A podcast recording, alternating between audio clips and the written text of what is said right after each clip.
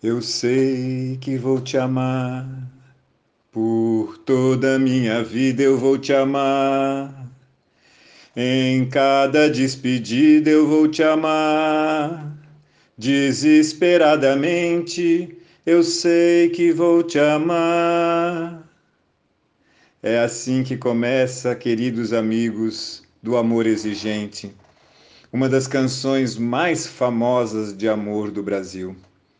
Quem vos fala aqui novamente é Luiz Fernando Calduro, voluntário do Amor Exigente, para desenvolver um pouquinho a ideia do princípio número 12 básico, o princípio do amor. Esta canção demonstra com muita clareza o que o brasileiro pensa do amor. Vou te amar desesperadamente se formos analisar a palavra desesperadamente, vamos entender que ela significa com tristeza, sem esperança, desolação. E não é isso que é o amor. Há aquela outra música também famosa que todos cantamos. É o amor que mexe com a minha cabeça e me deixa assim que faz eu pensar em você e esquecer de mim, que faz eu esquecer que a vida é feita para viver. Esquecer que a vida é feita para viver, esquecer de mim e pensar só em você. É o que canta esta música. Parece até ser um hino dos brasileiros. Por isso, queridos amigos, que Dona Mara Menezes entendeu e foi autorizada por Padre Haroldo a explicar verdadeiramente o que é o amor. E por isso criou o 12 princípio básico do amor exigente, um princípio genuinamente brasileiro, juntamente com a disciplina, acrescentando aos dez anteriores que vieram do tal Love americano a necessidade de diferenciar amor de amorosidade, a necessidade, aliás, de definir e diferenciar amor de amar. Porque amor é um substantivo abstrato e amar é um verbo, e como todo verbo, pede uma ação. E Dona Mara, na sua sabedoria, faz algumas definições de amor. Ou melhor, faz algumas definições de como amar.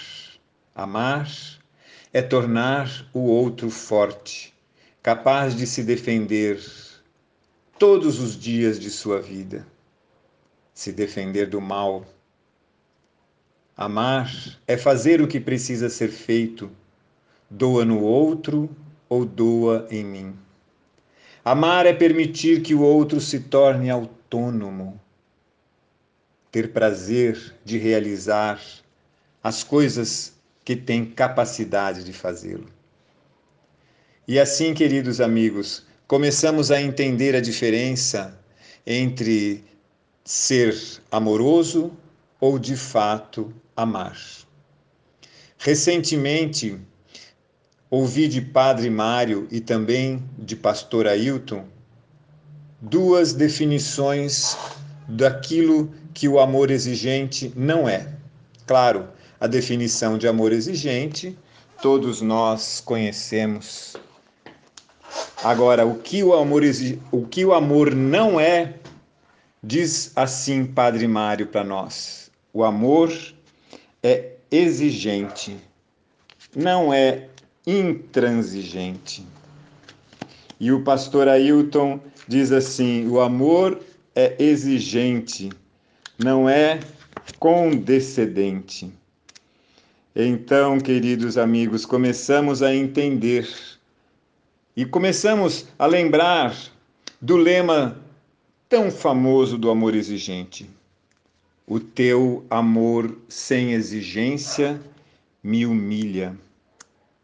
A sua exigência sem amor me revolta, e o seu amor exigente me engrandece.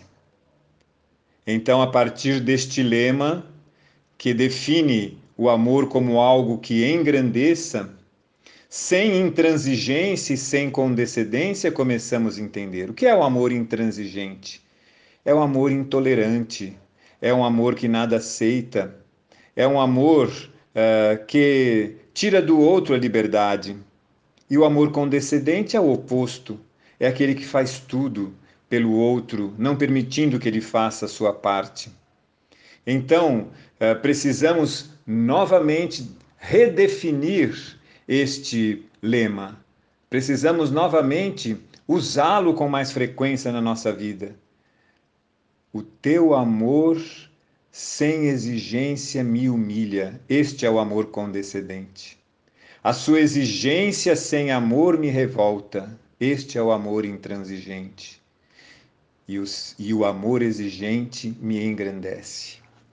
É um amor com respeito, sem egoísmo, sem comodismo, que deve ser também um amor que orienta, educa e exige.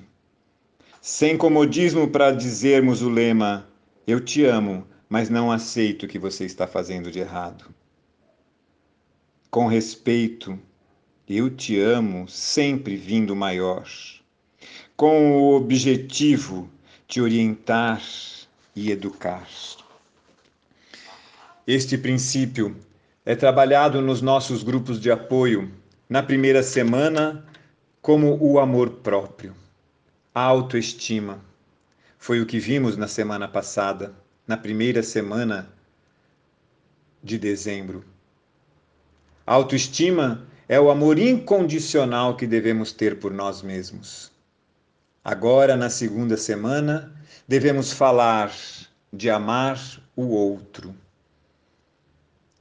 e amar o outro é amá-lo como a nós mesmos.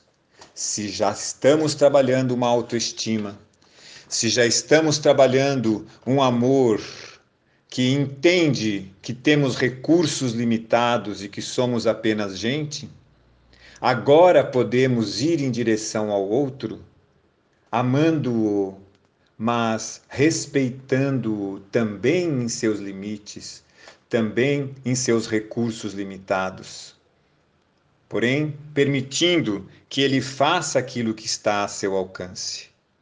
Então, nesta segunda semana, vamos trabalhar como amar a nossa família, como amar o outro e como é fácil amar o outro que está de acordo com tudo aquilo que eu quero e penso.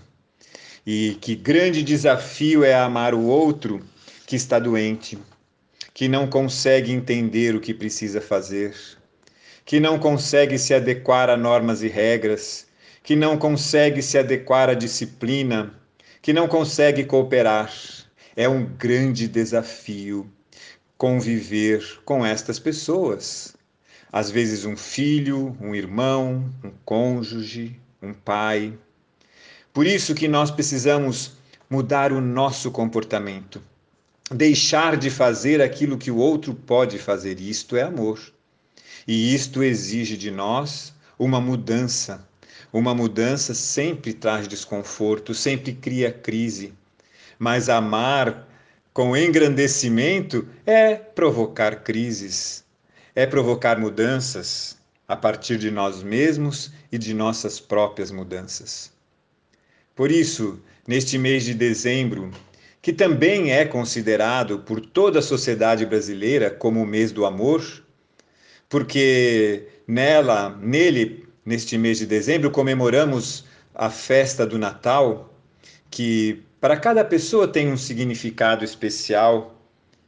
É, para os religiosos, para os cristãos, o nascimento de Jesus, o Verbo encarnado que veio a este mundo para nos redimir, para nos reaproximar de Deus. Mas para tantas outras pessoas não muito crentes ou não muito religiosas ou de outras religiões, o mês de dezembro no Brasil também é o mês da família, é o mês dos encontros, é o mês das trocas de presente, é o mês de se fazer presentes, de enviar mensagens, de declarar o amor.